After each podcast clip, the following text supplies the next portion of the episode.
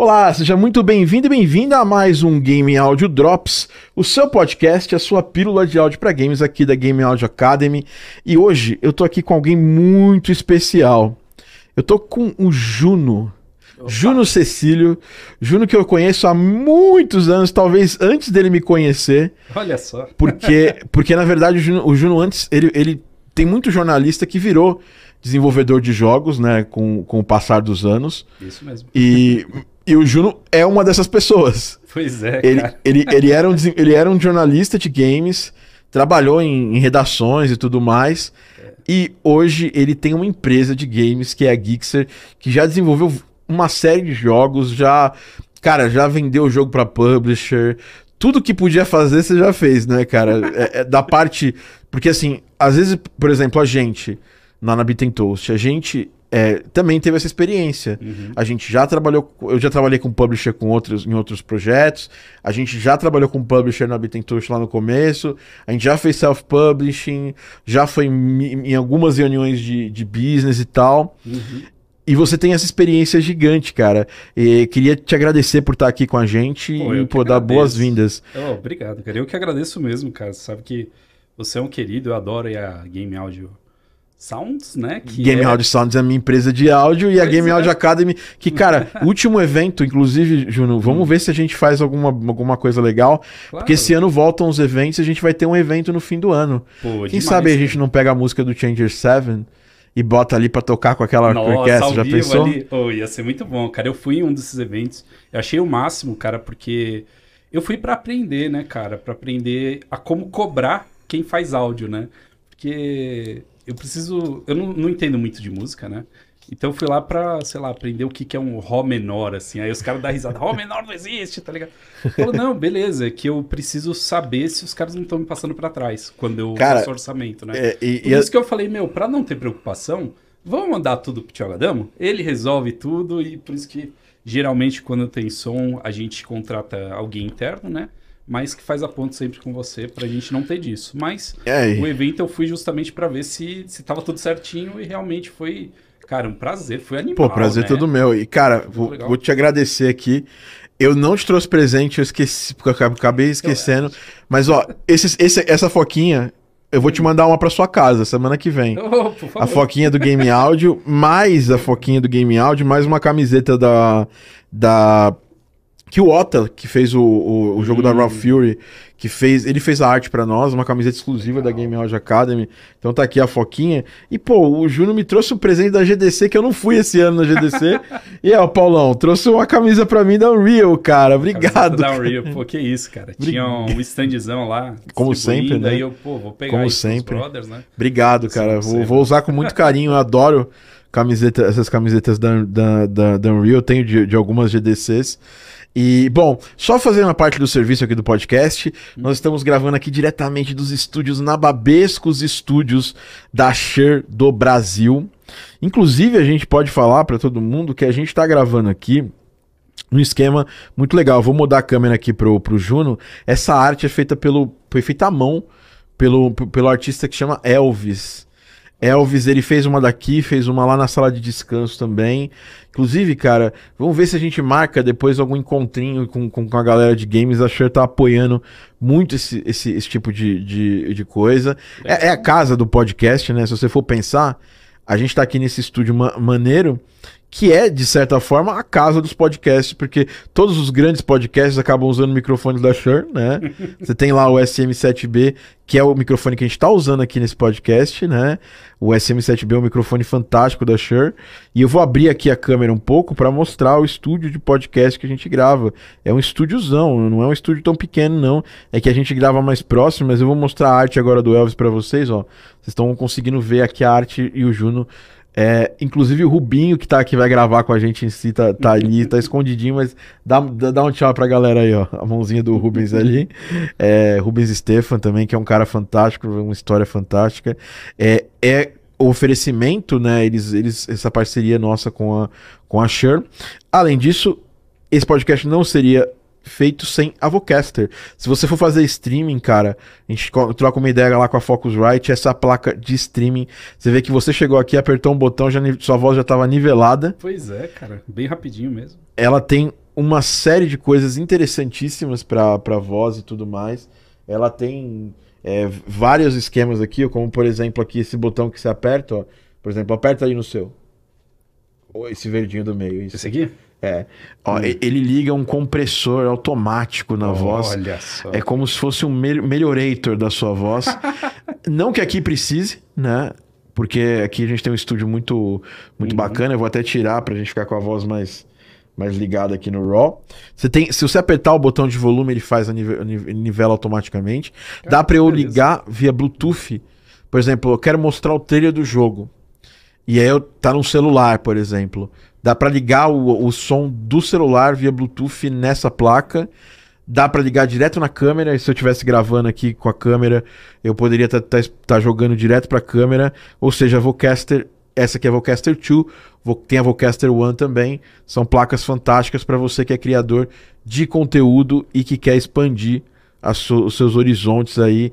Você que é streamer, não é é pra galera do áudio também. Porque, por exemplo, eu faço umas lives tocando, vou até chamar uma. uma a gente tá, tá bolando um happy hour aqui. É, happy hour musical aqui na, na, na, na no estúdio da Shure. E essa placa que eu vou usar para fazer a transmissão, mesmo trazendo placas profissionais e tudo mais.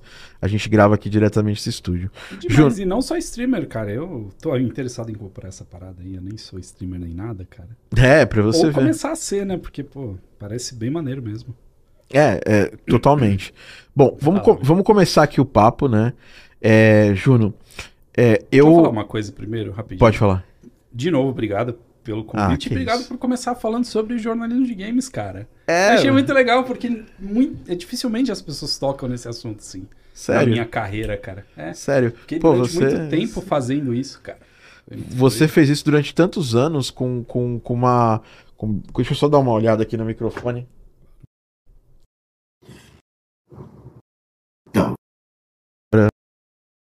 É, é, deixa eu só ver se tá tudo certinho, tudo beleza. É, micro podcast ao vivo tem dessas, né? se você estiver assistindo, a gente tá gravando só por uma questão de internet. Porque aqui a internet na região, ela, ela, ela dá umas vaciladas às vezes. Então a gente tentou fazer uma vez, não deu certo.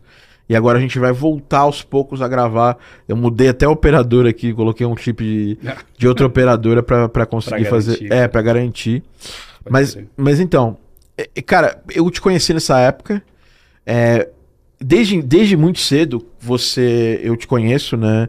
E eu sei que você é um cara que, apesar de ter uma carreira de jornalista, trabalhou em diversas. Quantas revistas você trabalhou?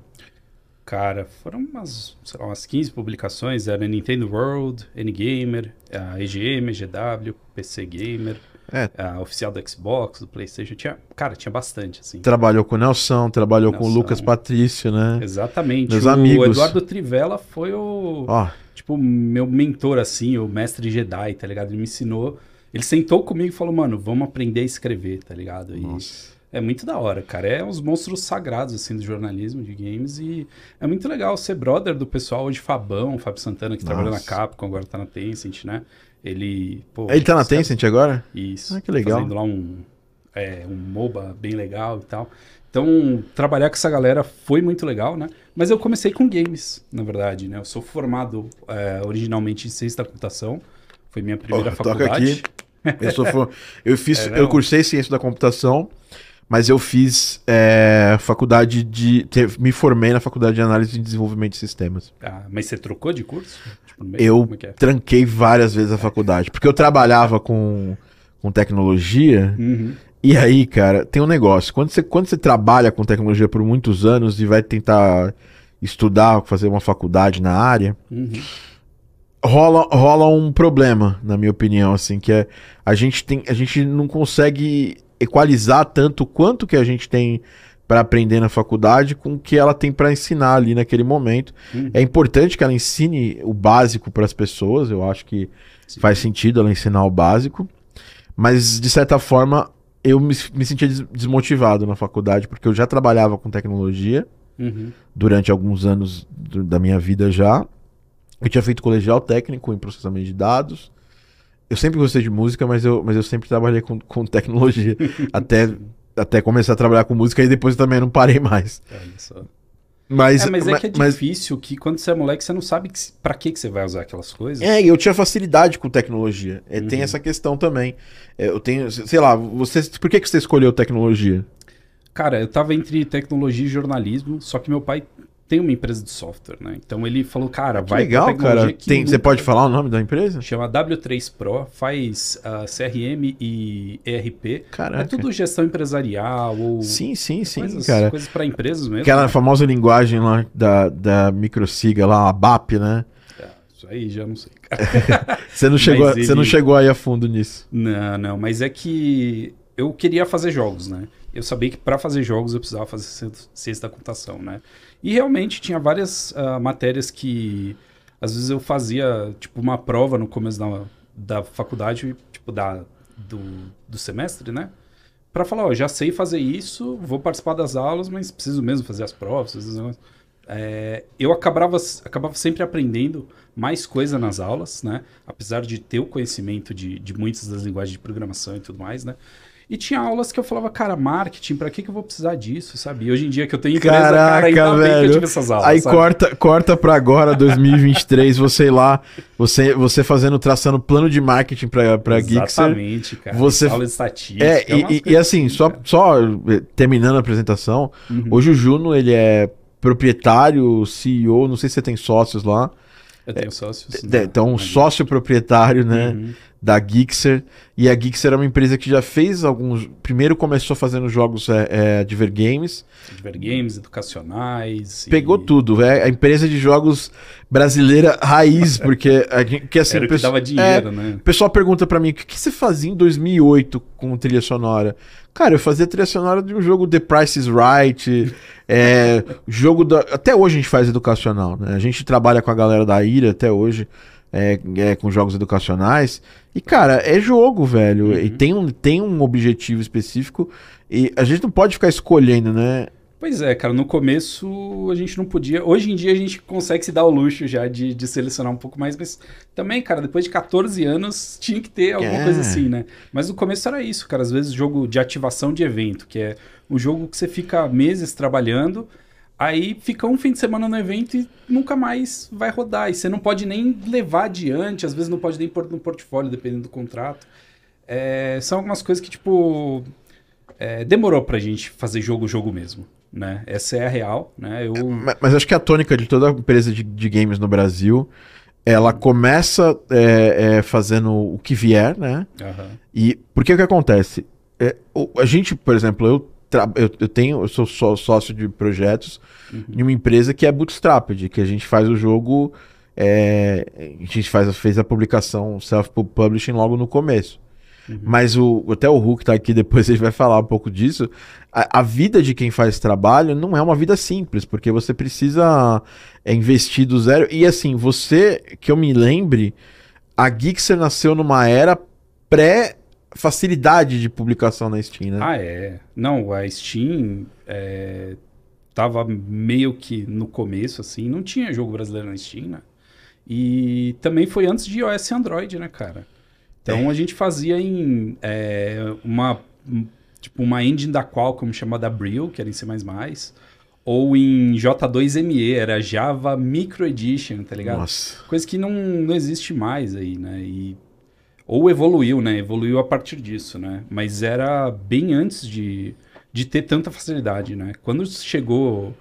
ah, quando chegou uma loja que centralizava tudo, isso foi animal pra gente. Mas antes, eh, você tinha que discar pro, sei lá, SBT Online. E aí você digitava um número, magicamente vinha um- uma mensagem com um arquivo JAD, um JAR que você instalava no seu celular. Eu nunca entendi direito como é que funcionava essa coisa tão precária. Cara, né? primórdios da indústria é. de games, desenvolvimento de jogos, agora aqui com você, cara. Pois é. Mas foi legal que assim, eu fiz a faculdade pra fazer jogos, mas eu achei que eu fosse, tipo, trabalhar anos da minha vida pra ter um. É, pra, tipo, ir pra uma empresa lá fora. Eu não sabia que existia empresa aqui. É. Quando eu descobri foi numa Anime Friends, olha só, Anime Friends 2005. É, eu encontrei um cara, um amigo meu, aí tipo a gente foi tomar uma cerveja lá no meio do dia, assim, ah, vamos tomar uma breja, faz tempo que a gente não se vê. Aí ele falou, tô trabalhando numa empresa de desenvolvimento de games. Falei, como assim? No Brasil existe? E ele trabalhava na Lock Z. Ah, eu lembro da Lock Z. É, era do Carlos de Arribia. Sim, né? sim, sim. Que é, hoje ele, ele também continua na área, continua né? Continua fazendo maior sucesso em várias empresas, alavancando muitos negócios e tal. Tá morando em Portugal agora, mó chique. Ah, que legal. Eu tive lá, né? Palestrei ano passado lá no Lisbon Game Week. Olha só, cara. E aí, tipo, o que que acontece? Eu consegui entrar nessa empresa, o cara me indicou, eu consegui entrar, né? Depois mudou pra Skyzone, o nome da empresa. E a gente fazia jogos de franquias fantásticas. Assim, era Amazing Spider-Man, cara, Top Gun, Rock Balboa, X-Men, quando X-Men era alguma coisa no planeta, que hoje em dia a Marvel meio que matou, agora vai tentar ressuscitar, né? Mas com os filmes, como era da Fox, eles deixaram de lado. E a parte de jornalismo surgiu depois do desenvolvimento de games. Caraca. O que, que acontecia? essa, essa parte eu não sabia. Pois é, cara. O que, que acontecia? O pessoal ia lá no escritório, ia lá no nosso estúdio, para fazer matérias, reportagens e tudo mais, né? Então ia pessoal da MTV, ia pessoal de revista. E numa dessas eu comecei a trocar ideia com o pessoal que tava lá. E tipo, eles falaram, ah, também escrevo pra revista. Tipo, como assim? Eu, cara, é, já fiz detonado, já fiz. Eu falei, mano, alguém escreve pra revista. Eu não tinha nem ideia que, tipo, eram pessoas que faziam uma revista, tá ligado? Mas e, tu tipo... não chegou a passar pela, por, aquela, por aquela época inicial das primeiras revistas de games no Brasil, a Videogame, Super não, Game não, Power. Não. Eu não sou tão velho assim também. Quantos anos você tem, Júnior? Eu agora tô com 36. É verdade. Mais ou menos. A gente tem, mas... Eu tenho 41 hoje, eu sou um pouquinho mais uhum. velho que você. Mas, então, é, você era muito criança naquela época. É, tipo, eu colecionava Nintendo World, mas... Quando eu mas entrei, já, já tava mais de 100 leva, edições, né? exatamente. Já foi a segunda leva das revistas. E aí foi assim que eu entrei no jornalismo, mas sempre como freelancer o pessoal me oferecia, ah, vamos virar vice-editor, aí você faz a faculdade, aí você pode virar editor e tudo mais. Só que o salário comparado com ou com software ou com desenvolvimento de jogo era muito baixo, né? Então eu nunca consegui me dedicar é, a fundo. Eu recebi proposta, eu escrevi algumas coisas pro primórdio do, da área de games do Omelete.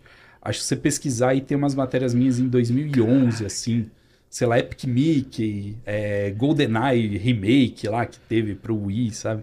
Acho que tinha algumas coisas disso pro Omelete. Só que o que eu gostava era de mídia impressa.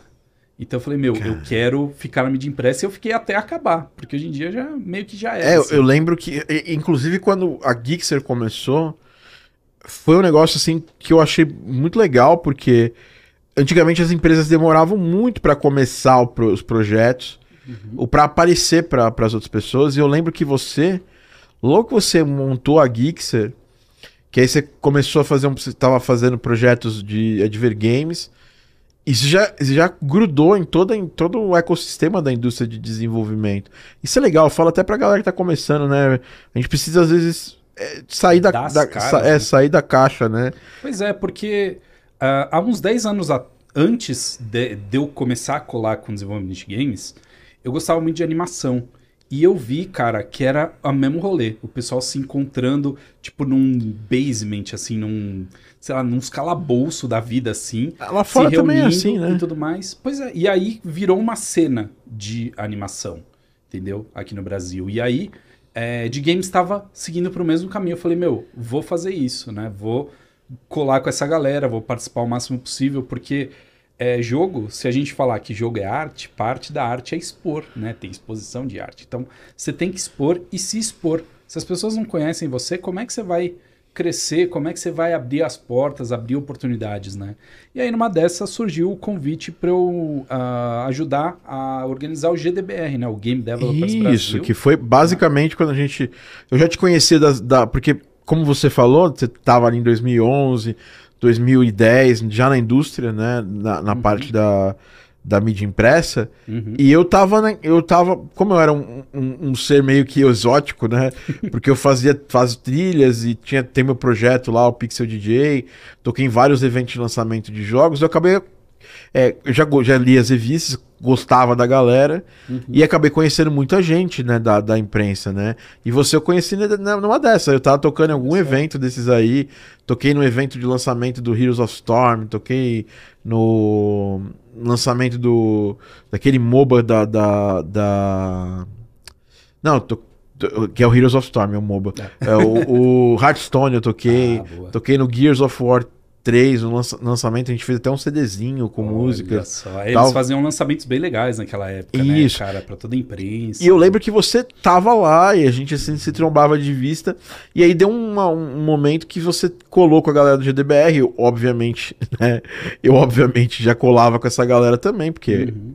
motivos óbvios, né? A gente tem que estar junto com a galera do mercado. Uhum. E aí eu te conheci lá e você, assim, foi para mim é, é uma coisa curiosa, assim, eu achei que foi muito rápido a Gixxer. É, na época vocês faziam mais jogos é, para clientes, né? Uhum. E aí rapidamente vocês começaram a fazer um, a, a, coexistir numa sede junto com a galera do Tashiro, né? Da Mad Mimic. Isso. E aí nasceu uma série de coisas legais, né? O, o... É, no Heroes Here, o Turno da Mônica, a Guarda dos Coelhos, que não tinha ali desde o Mega Drive, né? Tinha o de Master System lá que era o Caverna. Não, Caverna do Dragão é outro desenho.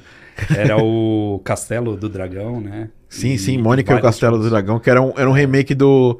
Era um reskin, reskin do Wonderboy. Exatamente. E vocês fizeram. Vocês seguiram pela mesma linha, porque o, o jogo da Mônica ele não chega a ser um reskin, porque você teve desenvolvimento em cima, né? Isso, é, Mas... a gente refez todo, é praticamente o No Heroes Here 2. Né? Sério? Né? Caraca. Sim, tem mecânicas novas, é bem legal o jogo, cara.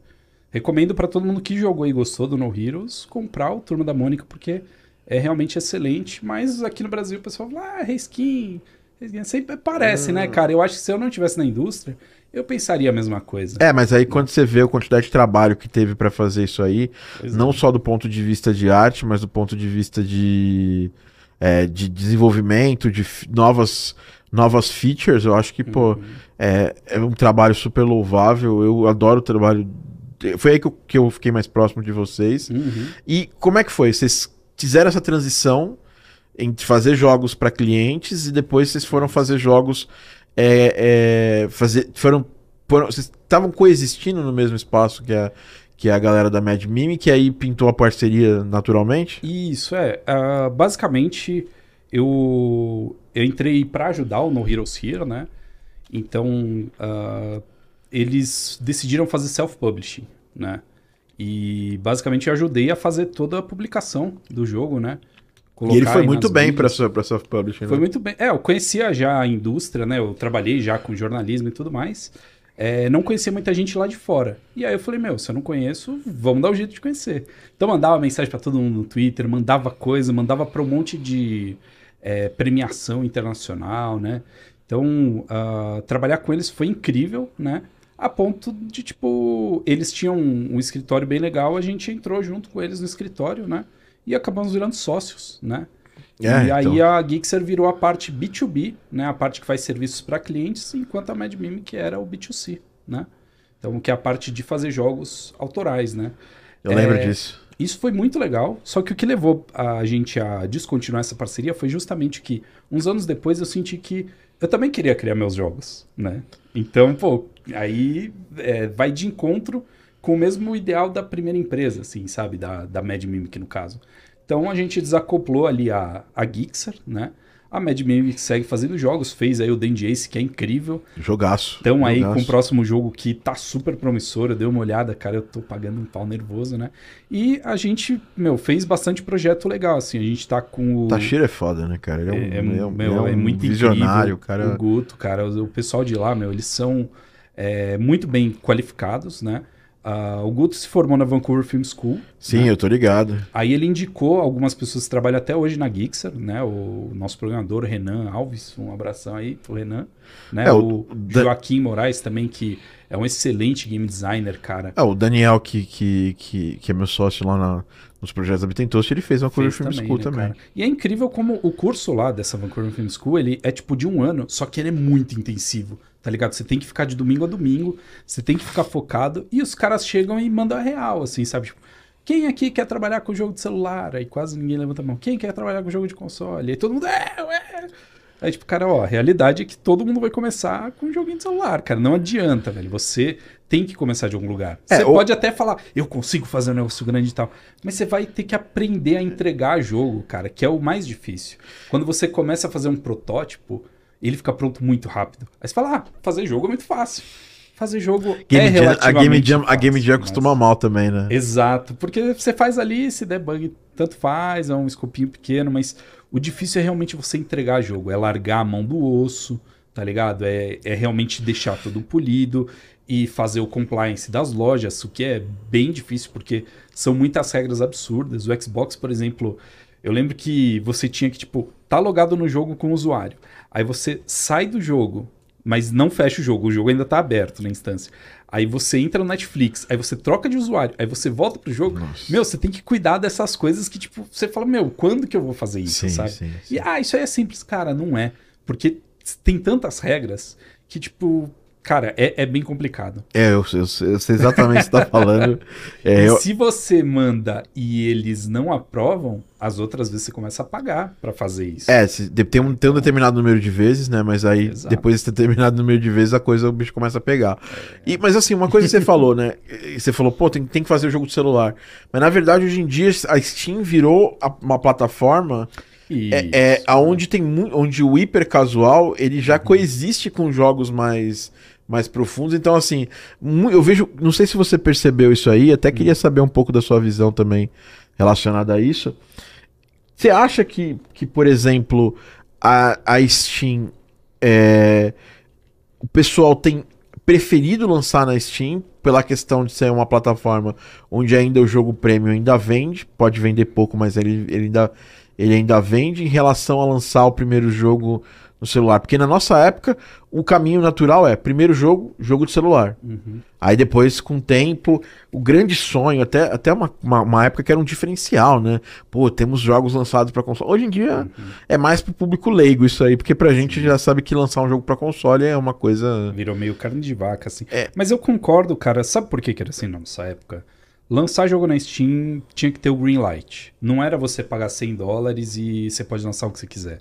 Entendeu? Hoje em dia, assim, você paga 100 dólares, você pode estar tá lá, tanto na Steam agora quanto na Epic. A Epic abriu também na Store Sim, deles, sim, sim, a né? Então a gente você consegue colocar seus jogos lá e beleza, sabe? Antes você conseguia fazer isso no celular. E os, hoje em dia, quem vai lançar um jogo de celular, como os modelos de negócios de celular já estão mais consolidados, e geralmente o que funciona é um jogo gratuito como serviço contínuo, é, talvez não seja tão vantagem. A barreira de entrada é muito maior, porque hoje para você lançar alguma coisa como serviço, você precisa fazer marketing. Precisa de uma grana de marketing. É, porque você precisa. Você precisa quando, quando você tem uma, uma, um manancial de jogos gratuitos, uhum. para você fazer alguém comprar um jogo, Sim. essa experiência ela tem que ser muito diferenciada em termos uhum. de tamanho. E e é assim, acaba não valendo a pena para a maior parte das empresas. Aí a empresa vai fazer o quê? Ela vai lá, investe toda. Ela faz um jogo um pouco mais simples, né? Uhum. Com vários mecanismos de monetização. É, core loop de monetização é. e de retenção da pessoa Isso. e tudo mais. E, e aí. Tenta, arrisca. Às vezes dá certo. É, Quando e... dá certo, dá muito certo. Exato. Todo mundo tem um celular. Exato. Mas é realmente um serviço. Já a galera que desenvolve jogos vende um, uma filosofia mais de console eu vejo assim, né? PC e console de jogos premium, basicamente. Sim, Jogo sim. que você paga uma vez e você tem ele pro resto da sua vida, com todo o conteúdo ali, né? E a Steam permite isso hoje em dia. Mas antes era muito difícil. Você colocava no itch.io, mas tinha pouca visualização. Hoje em dia até o itch.io é grande, né? É, ele vem. Pra você ter uma ideia, quando a gente fez o, o, o Other Box, a gente fez em nove dias, numa jam, do, do, até do Kiliano, do 365 inches. Uhum. E a gente decidiu lançar esse jogo Justamente porque a gente colocou ele no itch.io, pay what you want, né, pague quanto você uhum. puder. Quanto você puder, não, quanto você quiser, quanto né? Você quiser. Inclusive zero, né? Era um número uhum. válido. E quando a gente passou ali depois de uns 10 dias, a gente tinha mil dólares lá. Olha só. Aí a gente falou, cara, a gente tá dando esse jogo de graça e tem gente pagando por, por, por ele. Uhum. Cara, tem alguma coisa aqui. Alguma vamos coisa correr para pra, vamos correr para terminar esse jogo. Terminamos em um mês o jogo base. Depois a gente continuou fazendo update, né? E aí lançou. Mas eu acho que. E aí eu queria lançar uma coisa para você, porque você é um cara de uma empresa que faz projetos que não são projetos que são comum da indústria indie. Porque normalmente, não sei se você concorda com a minha afirmação. Eu quero entender, é, eu quero que você elabore. Jogos comuns na indústria indie são jogos menores. Uhum. Em que a empresa fica lá três, a, máximo três meses, a máximo um ano, uhum. desenvolvendo o jogo. Vocês passaram, vocês projetos que vocês fizeram, todos eles demoraram um pouco mais do que isso. Uhum. Inclusive o último que eu, que eu tive contato, que é o Toy Sports, é um jogo que ainda está em, tá em finalização de desenvolvimento, Isso. acho que está na parte agora de uhum. trabalhar o marketing para poder lançar. Uhum. É, como que vocês conseguiam manter, porque a maior parte das pessoas que tentam fazer jogos do tamanho dos jogos que vocês fazem, uhum. normalmente elas falham porque não tem condição de, sabe, não tem aquele combustível de grana uhum. para poder terminar o jogo, para poder certo. fazer esse jogo no tempo necessário. Às vezes perde o time, porque. E, e vocês nunca, nunca perderam, apesar de vocês terem desenvolvido, demorado um tempo para desenvolver. Uhum. Vocês ainda aproveitaram o timing do, dos jogos de couch co-op na época que, que tava ainda na, super na moda. Uhum. É, vocês lançaram para Switch muito rápido também, que ajudou esse o, no, no, no Heroes tanto no Heroes quanto o jogo da Mônica ter um, uma sobrevida. Vocês fizeram parceria com a Microsoft, vocês fizeram. Vocês foram. Vocês costuraram muito bem o lançamento dos jogos. Uhum. E agora no Toy Sports, não tem jogo muito similar. Uhum. Então ele, ele pode demorar um pouco mais para ser desenvolvido. O que você que que que acha que, que, que, é o diferencial? Porque muita gente está assistindo eu, tá, também assistindo uhum. aqui. Às vezes a pessoa é, ela é, tem, vai ter muito desenvolvedor, porque eu vou vai estar tá escrito o nome da empresa, vai estar tá escrito que é desenvolvimento de jogos tal, uhum. que tem a ver com tudo com áudio. Apesar de, eu estar tá falando do meu podcast falar de áudio, uhum. a gente está vivendo, a gente vive no, no, ecossistema de desenvolvimento de jogos, não tem como. Uhum. É, o que, que, você acha que foi um diferencial para vocês é, conseguirem, ao mesmo tempo que vocês estão tendo, tomando o tempo necessário para desenvolver o jogo, uhum. fazer com que ele, ele mesmo assim já comece a, a, a traçar caminhos que vão manter a empresa funcionando. Vocês, durante esse processo, vocês pegam outros jogos é, ou vocês já buscam um investimento muito rápido no, no, no ciclo de vida do jogo para poder manter. Certo. Uh, agora a gente chegou nesse patamar de começar a buscar investimento desde o começo do projeto. Uh, mas antes era realmente trabalhar para cliente, né? Então, enquanto a gente mantinha uh, um time focado fazendo uh, aos nossos jogos autorais, né, fazendo desenvolvimento disso. Tinha outros times fazendo projetos para clientes, seja fazendo parte de código, como foi o caso do Inscription, né? É, fazendo parte de arte, como foi o caso do Dodgeball Academia. Então a gente. Mas vê, sempre... vocês participaram, nem, nem sabia é. se tinham participado do Dodgeball Academia. Pois é, cara, a gente fez os cenários 3D e tal. É, a gente fez uh, Skydome, não sei se você lembra desse. Ah, é um lembro. MOBA super legal, cara. Ele foi vendido, né, pra, pra gringa, né? É, agora ele tá voltando pro Brasil, acho que bem em breve aí. A me e... mesma, mesma empresa da, da época? Ou... É, talvez uma outra empresa aí, vamos, vamos ver como é que o, o futuro vai falar aí. Mas basicamente a gente sempre continuou fazendo serviço, sempre pensando na sustentabilidade da empresa. Uma empresa que vai fazer um jogo independente tem ali a grana para fazer o jogo. Só que você tem que sempre pensar depois do jogo. O jogo provavelmente não vai ser um hit no, no lançamento. Onde vende mais, que a gente tem comprovado, é quando tem sale na Steam, né? Quando tem promoção. Cara, maior verdade. Tem picos, picos assim de promoção, aí tem outra promoção, aí volta e meia, sei lá, um, uma galera coreana junta e faz um vídeo sobre, uma videonovela sobre seu jogo, sabe? Ou um influenciador aqui do Brasil ou da Rússia fazem um vídeo, pô, descobri esse jogo aqui, aí vende pra caramba, aí volta a cair as vendas, aí vende. Então, o jogo é feito por várias ondas, e uma dessas ondas não é o lançamento, a menos que você tenha um título muito grande. Né? É, então... porque, é, até porque a, as próprias empresas na época elas garantiam que você tinha uma visibilidade grande, né? A Steam Exato. tinha esse negócio da visibilidade grande, de, de mostrar para mais de um milhão de pessoas no primeiro dia. Pois é. Agora, é. aumentou o número, essa é, visibilidade... É, é quase ela impossível é. você aparecer ali, a menos que você esteja muito bem. Então você sempre vê os mesmos jogos ali na capa da Steam, ninguém entende o algoritmo, a gente perguntou para os representantes da Steam como é que fazia isso, eles, ah, não sabemos, nem podemos ajudar com isso.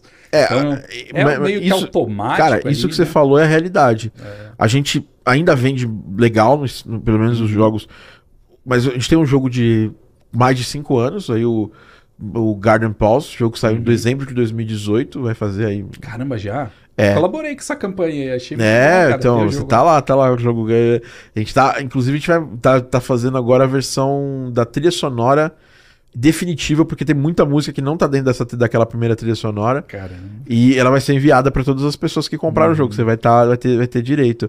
Legal. Cara, então, a gente até hoje vende um valor bem legal Uhum. por mês, mas obviamente sempre é impulsionado hoje em dia. Os grandes spikes, assim, são impulsionados pelos, pelas sales, Ah, né? Com certeza, cara. O pessoal vê o jogo, ele gosta. Só que ele vai falar, ah, não vou pagar isso se daqui um, dois meses É, vai estar na é, promoção, tá é, ligado? é. E se você não entra na promoção, você cai também num, Cê- cê- um algoritmo ruim ali. Não, sim. Então tem alguns pulos do gato que o pessoal até encontra na internet. Ah, os primeiros 10 reviews são super importantes. Sim. Tem sim. algumas coisinhas assim. Mas né, elas são, mas assim, é, Ninguém tem certeza. é, ninguém cara. tem certeza de nada e acaba que a coisa fica. É, fica fica meio, meio complicado, assim, de, de é. saber né, o que, que funciona. É, mas você tinha perguntado sobre é, como a gente faz jogos maiores. Primeiro que assim, é, no- na composição do projeto, né, no cerne dele, a gente já pensa o escopo, né? O que, que a gente consegue atingir? Quanta grana a gente tem em caixa para deixar o pessoal trabalhando? Quantos projetos a gente precisa ah, pegar até para crescer a equipe? A Gixer ela é uma sanfona. Infelizmente, até hoje ela é uma sanfona, porque ela cresce quando tem projeto. E aí, quando acaba o projeto, a gente encolhe, cresce, encolhe. O que a gente faz de legal é tentar reposicionar todo mundo no mercado. Legal, e vocês passam expectativa, vocês não ficam também passando expectativa de que, ó, vamos fazer uns jogos Não. gigantes. a gente tem sonhos. Todo mundo dá aquele moonshot que eles falam, tiro na lua, assim. Todo mundo quer é, sonhar grande, mas a gente deixa todo mundo com o pé no chão. Acho que esse é um diferencial da Gixer e eles sabem o quanto a gente ah, gosta de fazer jogo, o quanto a gente é apaixonado por isso. Então toda a equipe fica nessa, assim, sabe? Então a gente joga sempre muito transparente com todo mundo, né? É, fica na expectativa. Agora, por exemplo, a Gixer deu uma murchada, mas já estamos com expectativa de chamar a galera. Cara, eu, já lembro que eu fui numa falando. reunião do, do, do- do- de um jogo que eu tava fazendo, trabalhando pra vocês, o Changer 7. E aí o Rubens, o Rubens lembra que eu falei pra ele que ele tava comigo nesse, nesse projeto. Aquelas 35 pessoas. Cara, aí, cara, e assim, eu já, cara, eu tenho muitos anos de experiência na área, já, Uhum. agora comecei em 2008, já, já tenho pra lá de, de, de, sei lá, 14 anos, sei lá quanto tem Uhum. essa, é, essa de anos de experiência. Já participei de vários projetos legais, trabalhei com a T17, com publishers grandes, Uhum. trabalhei para empresas grandes de áudio lá de fora, Somatone, por exemplo, mas nunca eu tinha entrado numa reunião para mostrar uma música para 30 e- música de jogo, assim, 40, assim, obviamente eu mostrei em live para a gente já fez live para 200, 300 pessoas, Aham. mas é- é uma coisa é uma live, pra, ninguém vai te julgar ali naquele momento, ou sei lá. Aham. O julgamento não importa muito. Mas eu entrei pra 35 pessoas, pensei que ia ser eu, o Júnior e mais umas duas pessoas. Daqui a pouco abriu aquelas janelinhas do Discord, assim. Uma galera. E aí, por sorte, o trabalho. é, e, cara, esse trabalho foi um trabalho que eu tenho muito orgulho, porque ele foi feito em muitas mãos. Uhum. É. E ficou incrível, cara. E é curioso como a equipe só elogiou, né? É, eu fiquei muito feliz, cara. que era uma demo, né? Eu tava ali pra mostrar um, uns primeiro, primeiro esboço da música. E aí todo mundo, nossa, caraca, que legal, tô cantando e tal. E eu fiquei, fiquei emocionado, assim, porque, cara, é muito. Nosso trabalho é um trabalho meio. E e você que, que veio estudar na Game Audio Academy, eu acho muito legal isso aí, cara, de um cara de, de desenvolvimento de games mesmo. Estudar como ele vai contratar as pessoas de áudio, eu acho fantástico isso. E uma coisa muito legal que eu acho que é o a gente trabalha meio que no escuro na maior parte do tempo, Sim. porque a galera de áudio e a gente também atrapalha, a gente, também tem parcela de culpa nisso. Hum, Ela fica meio desconectada do desenvolvimento de jogos. sim. Você vê um artista, por exemplo, ele nunca vai estar desconectado do meio de desenvolvimento de jogos. Uhum. Um game designer é impossível, né? Porque não existe game designer sem. Não existe jogo sem game designer, mas também não existe game designer sem jogo. Né? O artista até existe sem jogo, o músico também existe sem jogo, mas a gente tem uma relação de conexão menor em relação a, a, a conexão com que a gente tem com, com outras áreas. Eu não sei se você. Isso é o que eu quero evitar sempre, cara. Você me falar isso. Ó, a gente contratou também uma roteirista fantástica, que é a Petra Leão. Nossa, Ela a é Petra, a. Petra ela fez, fez coisa famosa, cara. Ela, meu, ela basicamente formatou ali, ela trabalhou desde a edição 12, se não me engano, do Turma da Mônica Jovem, fez todos os demais. Ah, agora trabalhou no. Chico Bento Jovem, trabalhou em várias revistas animais, fez Victory, que é uma, uma das primeiras HQs brasileiras a serem lançadas, a serem publicadas lá fora, é, que tinha um traço incrível lá do Eduardo Francisco, tinha um, o pessoal muito legal. Ela tem 22 anos de carreira, tá ligado? Ela é incrível. E ela falou pra gente a mesma coisa, cara. Como assim eu entro numa reunião para apresentar uma ideia e tem tanta gente? É. Mas é porque lá na Geekser, o que, que a gente faz? A gente gosta que todo mundo tenha voz. Mas, tipo, de verdade. Claro que é de uma maneira estruturada, sabe? A gente sabe ponderar. Mas eu acho que um jogo, você não. Tipo, até como diretor de games eu tô falando isso, cara. Um jogo, você tem um objetivo. Mas você não pode só ficar é, tipo, com a sua visão. Você tem que compartilhar visões. A gente tem gente do Brasil inteiro, até, sei lá, de Portugal, a gente tinha pouco tempo atrás. Tal. Tem uma galera que, que pode colaborar, pode deixar o jogo melhor. Então o jogo tem que ser um trabalho conjunto, colaborativo, é, e que as pessoas realmente tenham voz para ficar melhor. Né? O diretor basicamente vai juntar essas ideias e guiar para onde todo mundo acha melhor. É Cara. pegar essas ideias, então é sempre de uma forma estruturada, mas fazer isso fazia com que a Petra entrasse basicamente todo dia, tivesse o feedback e, tipo, deixar essa história dela muito melhor. Ela falava que ela gostava muito enquanto ela estava trabalhando com a gente. Nossa, eu também, gostava cara. Gostava demais porque dá um up, né?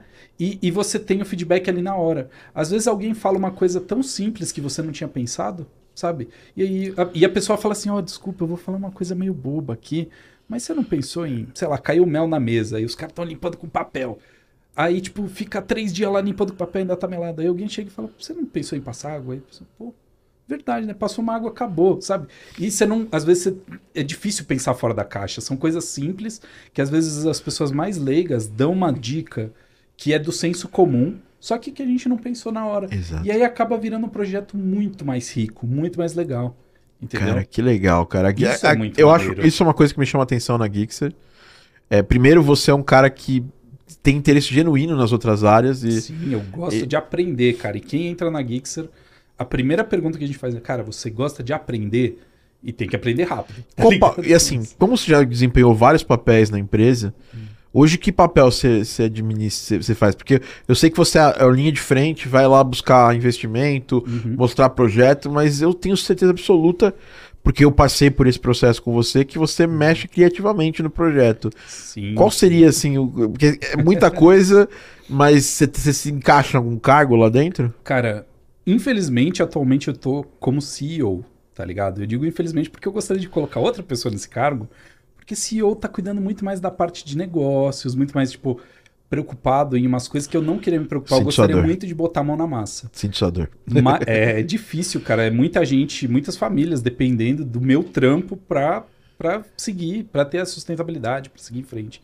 E assim, é, quando eu tô livre, o meu papel atualmente, meu papel geralmente, desculpa, é de game director, que é uma pessoa que consegue transitar por todas as áreas e guiar o projeto para onde precisa seguir eu ouço todo mundo, né?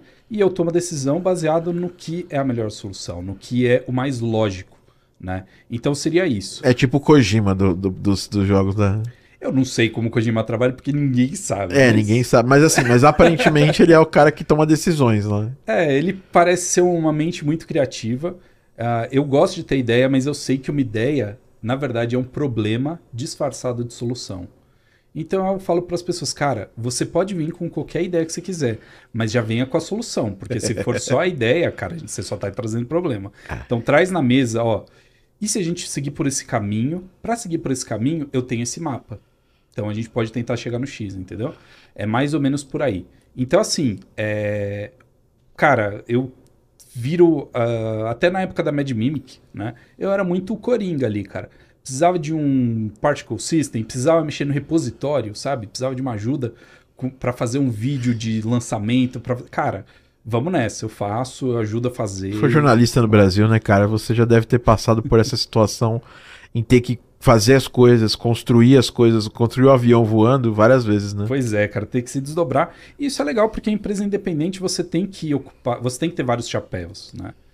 É, você precisa, às vezes, ser o programador que também faz a arte, que também faz a música, que faz o jogo inteiro sozinho, né? Sim. É, eu já tentei fazer jogos sozinhos, já consegui fazer, inclusive, mas eu não vi tanta graça, tá ligado? Porque quando você lança, é uma coisa legal de você compartilhar. Sim. E aí, na hora de correr pra galera, putz, você fez sozinho. E, a, e tem, tá cheio de história de pessoas, pô, o cara fez tudo sozinho ali e tal, e tipo eu fico meio com dó dos caras, tá ligado? Mano, com quem que ele vai tomar breja é, comemorar é. e falar, putz, consegui. Quando tem equipes tá pequenas, igual a gente trabalha, sempre tem. É uma dor nossa, porque às vezes a gente tá lá fazendo os, proje os projetos, fazendo os jogos, e a gente vai comemorar entre duas pessoas. Às vezes a gente, durante muito tempo, eu e o Daniel, a gente nem se conhecia, cara. pessoalmente. Uhum. A gente foi se conhecer, a gente começou a trabalhar com jogos em 2000 e, final de 2013 a gente foi se conhecer em 2015, cara. A gente já tava ali fazendo um jogo comercial que ia ser lançado. Aí quando eu fui lá para Vancouver passar seis meses, que a gente se conheceu. A gente brinca que é tipo um casamento, né? A gente foi lá e, e, foi fazendo lua de mel, mas a lua de mel foi, eu tive que voltar pro Brasil depois. né? então... Ah, mas é isso, cara. Na Geekser, depois da pandemia, a gente contratou uma galera de todo o Brasil, né? Antes a gente tinha o escritório, agora tá 100% remoto, né? Então, logo a gente vai voltar para o híbrido, mas quem é de muito longe vai continuar na casa deles e tudo mais, né? Então, tem, por exemplo, o Naná, um artista fantástico que é lá de Piracuruca, interior do Piauí. É Caraca, longe pra caramba. E aí o pessoal trabalhava todo dia, se via todo dia ali na câmera, mas nunca tinha se visto pessoalmente. Então, até o, no Big Festival do ano passado, lá, você viu a galera, a gente... É, cara, parecia uma gangue. Era uma galera. Parecia o Warriors, lembra? Sabe aquele filme Warriors? Sim, vi um pessoal assim atrás de mim, né? Tipo, pô, que isso, cara? Guerreiros! E eles estavam se vendo pela primeira vez, assim, ao vivo ali, a cores, pessoalmente e tal, né? E é mó legal, uma... eu acho que o que eu mais gostei dessa Big Festival foi que eu tava andando com essa galera, e aí chegou um cara que tava trabalhando comigo na DX, que era de outra equipe, né? Eu tava dirigindo o Toy Sports lá pra DX, né? Que é um jogo da Geekser que tá sendo publicado por eles. E aí é... o cara chegou, mano, esse é seu time, né? Eu falei, é. Porque, meu, todo mundo sorrindo, todo mundo fazendo festa, parece a gangue do Luffy, tá ligado? Eu tinha certeza que era sua empresa. Eu falei, pô, isso é um elogio da hora, tá ligado? Cara, mas é, a energia é muito boa nas reuniões também. Eu uhum. só posso falar disso. A gente nunca teve, nunca teve nada diferente de uma energia super boa, uma energia super bacana nos projetos quando a gente tava lá, tava trabalhando com vocês. Pô, muito Cara, obrigado, é porque a gente gosta também, a gente gosta muito de fazer isso. Sim, sim. Tá ligado? Não você, você, como... você genuinamente, eu acho que quando você começou também a, a se inteirar lá pelo GDBR, uhum. dá para ver que você não tava na indústria só pra ter uma empresa, uhum. mas sim você gosta da comunidade e você sempre foi muito presente nos eventos. Recentemente teve a Game Developers Conference, né? Uhum. Que eu já fui por cinco anos seguidos, agora os últimos dois anos eu não fui. Uhum. É, primeiro porque eu tava com um cagaço da pandemia, grande verdade. Esse ano porque eu, eu priorizei a, a, a, ida pra Gamescom por questões Legal. profissionais. Eu não dava, eu não dava ainda para poder escolher as duas as assim. Duas. Infelizmente, cara, porque é, a GDC foi muito legal esse ano. Eu né? imagino. E a Gamescom, todo brasileiro que é desenvolvedor de games tem que ir porque o Brasil é o país de destaque. Esse ano, ano é. É. Mano, é muito incrível, Esse cara. Ano a gente tem que ir, cara. Tem Não que tem ir, jeito. velho. Tem que marcar presença. É uma viagem cara, mas tem uh, vários, vários incentivos tem, culturais tem aí Games pelo aí. Brasil, né? No estado de São Paulo tá, tem um monte, cara. Na GDC a gente só foi esse ano por conta de um desses incentivos, cara, que foi da Invest SP. Eles criaram cara, um programa chamado Creative SP, que deu 50% uh, de todo o valor gasto ali com passagem aérea, com ingresso, é, eles deram, é, com estadia também, eles vão uh, devolver 50%. Cara, eles selecionaram 10 empresas. E vocês conseguiram ainda usar, ainda usar o benefício de desconto do, do Brasil Games ainda? Sim, sim. Porra, foi muito foi legal. Bem legal, cara, bem legal. porque a gente é associado à Abra Games, né? Então, Nós também agora. Tem uns descontos. A gente, infelizmente, não ficou no cartaz lá porque a gente se inscreveu muito tarde, porque a gente não ia né? É um investimento muito caro. Muito caro. Só foi porque, meu, Pô, São Francisco tá absurdo, cara. E, cara, ainda bem que a gente foi, porque é, primeiro que foi minha primeira vez indo em uma missão internacional. Tipo, ah, você nunca tinha ido numa GDC? Cara, eu sempre mando alguém. Eu não. Ah, viagem cara. não é pra mim. Cara. Maluco. Eu já tô meio é, é, velho, assim, cara. A GDC tem vários problemas e uhum. eu não vou tirar, não vamos, não vamos passar pano para eles. Uhum. É um evento muito elitista. Total. Que até pra galera dos Estados Unidos, você vê lá, esse ano teve um, uma thread lá no Twitter, o pessoal falando, olha, eu não vou na GDC porque isso, aquilo, aquilo, outro. Uhum. Normalmente, gente que mora nos Estados Unidos nunca foi por questão de custo. Sim. Não é um evento barato para eles, não, né? Cê, é super caro. Você pega cara. lá o ingresso mais barato, 300 dólares. Exato. É, o mais é, caro eu acho que é 1.200. 1.200, 2 mil dólares, que é o All, all Access. 2 mil dólares o All Access.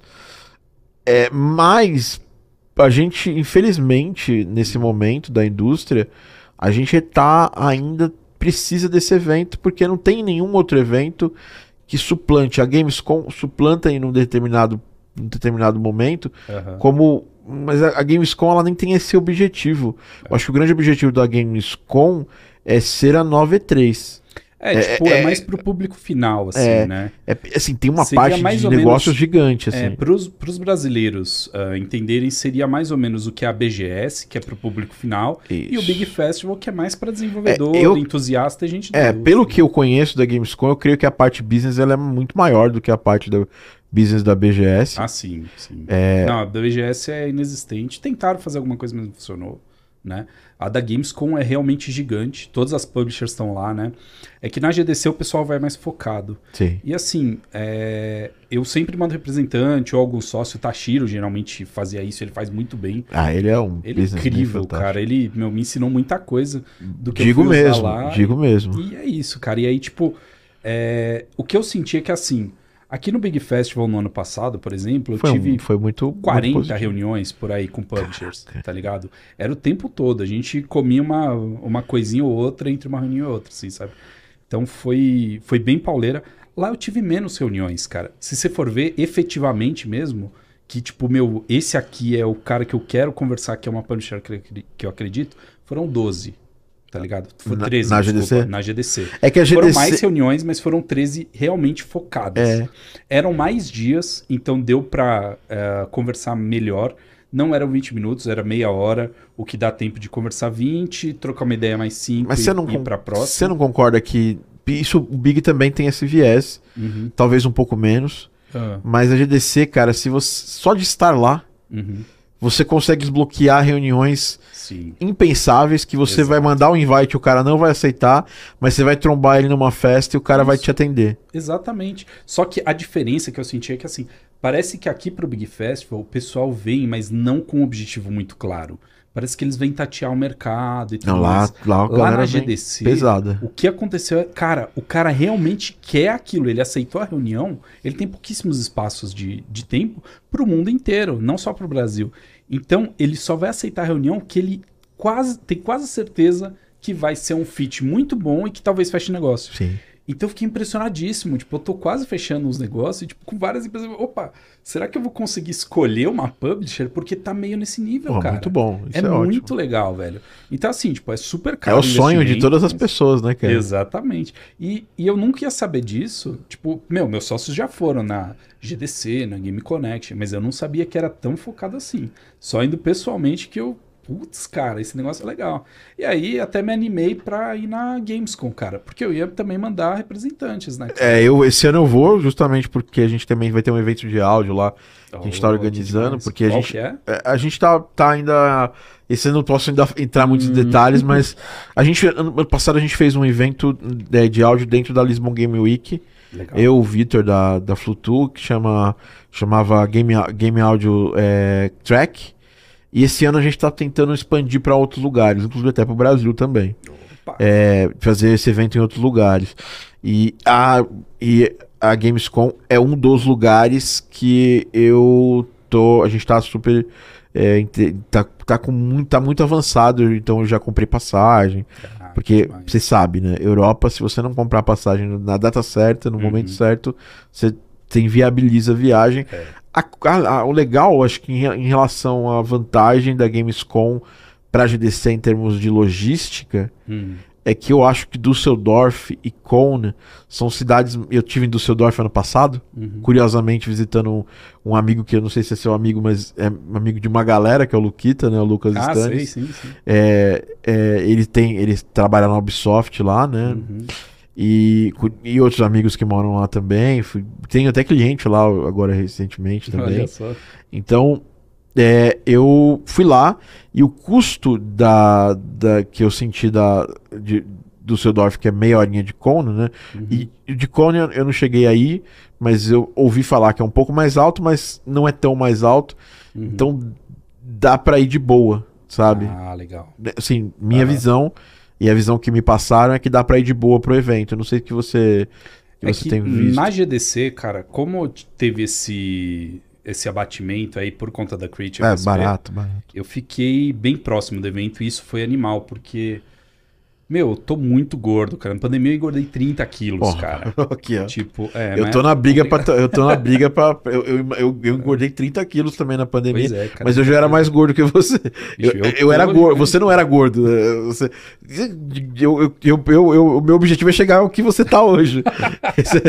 Cara, eu tô com. Eu tava com 130. Eu tô com 120 agora depois da GDC, que eu perdi 10 Caraca. quilos. Perdi 3 medidas de cinto, tá ligado? é, meu Mas porque eu é não tava acostumado a andar, tá ligado? Eu não tava acostumado a andar mais. Então minha perna doía. Por que, Também. que foi legal ter o hotel perto? Porque acabava as reuniões e aí depois tinha festa, que é nas festas você troca o cartão com a Sim, galera Perfeito. e tudo mais, né? Então eu voltava pro hotel, jogava uma água quente nas pernas. Eu comprei um vaso, cara. É, é tipo um era um balde, mas era um vaso, sei lá, que eu colocava, só cabia uma perna de cada vez. Eu deixava lá, mano, 10 minutos uma, 10 minutos outra, falava, tô pronto, e ia pra festa, tá ligado? Se o hotel é muito longe, você não consegue fazer isso. Eu não ia aguentar, meu. Segundo dia eu ia estar, tipo, meu, É, rastejando. se anda lá, muito, é, os hotéis, a região é uma região complicada, É, porque se você andar um pouquinho pra lá, você vai cair em Mission. É. De Mission tem Tenderloin, que são dois bairros. Você, se, for, se um dia você for passar férias em São Francisco, por favor, só se você estiver numa situação absurda, não, não, não fique nos bairros Mission e Tenderloin, que são ba- bairros complicadíssimos. Os hotéis lá normalmente são mais baratos, né? Uhum. Mas eu, a boa, isso foi até o Tashiro que me passou essa boa uma época. Hum. É, a última vez que eu fui, eu fiquei num hotel que fica na- no portal ali de, de Chinatown. Olha só. E, e assim, dá pra ir andando, É, é, um pertinho. quilômetro de Uhum. distância da, da- do, dos- do Moscone. Um quilômetro de lá é tipo três quarteirões, assim, né? É, Bem- muito bem rápido. é muito. Porque lá, legal. porque apesar de ser uma cidade cheia de, de, de morro, no centro não Ele é bem tem. plano, É né? bem plano É. o centro. Pô, que da hora, cara. Eu achei super legal. E assim, por que que anda bastante lá na GDC? Pra quem vai falar com publisher, né? Tem publisher que nem compra ingresso do evento. E vai, monta, monta a base, falou- né? É, como você falou, cara, é muito caro pra estar no evento e não É. faz sentido para algumas empresas. Então todas as reuniões são no entorno.